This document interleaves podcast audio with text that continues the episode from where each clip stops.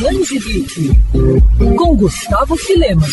Na última década, o mercado de games no Brasil movimentou 20 bilhões de dólares e recentemente a décima pesquisa Game Brasil de 2023, que é um levantamento anual que analisa o comportamento do consumidor de jogos digitais, trouxe dados que apontam para mudanças no cenário do consumo de jogos eletrônicos no país. Um dos destaques foi o aumento do número de mulheres jogando. Hoje elas são 46,2% dos gamers no país, o que mostra o quanto o segmento está diversificado e abrangente. Ainda segundo a pesquisa, 82,1% dos entrevistados afirmaram que os jogos eletrônicos estão entre as principais formas de diversão. Para falar um pouco mais desses números, o Band Geek bateu um papo com Caterine Novak, porta-voz da Super Geeks, primeira escola de programação e robótica no Brasil. Caterine, 82,1% dos entrevistados afirmaram que os jogos eletrônicos estão entre as suas principais formas de diversão. Como é que vocês trabalham essa questão de ensinar, mas sem deixar de lado o entretenimento? A abordagem para ensinar através de jogos na Super Geeks, ela é centrada na integração do aprendizado com essa questão da diversão.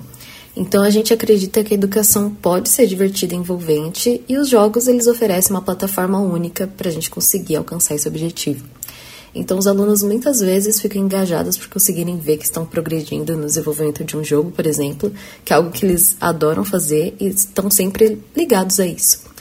É, dessa forma, a gente junta o útil ao agradável e a gente busca manter esse equilíbrio entre o ensino e entretenimento, garantindo que o aprendizado seja envolvente para aquela pessoa. E a pesquisa também destacou o aumento no número de mulheres jogando. Na escola, você também percebe esse aumento? Sim, a gente observa um aumento significativo na procura de mulheres pelos cursos, e isso é um movimento geral que está acontecendo recentemente. Na época que eu era criança, por exemplo, as pessoas ainda tinham aquele pensamento de que a área de tecnologia era coisa de menino. Então, existia uma questão de evitar envolver mulheres nessas áreas, ou para jogar videogames, ao computador.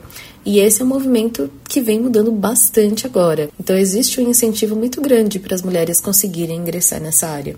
E a Super Geeks tem uma metodologia própria e cursos que podem ser feitos a partir de 5 anos de idade. Como é que funciona isso? A metodologia da Super Geeks para esses cursos é projetada para ser adequada ao desenvolvimento cognitivo e emocional das crianças, que ainda está sendo desenvolvido nessa idade, né?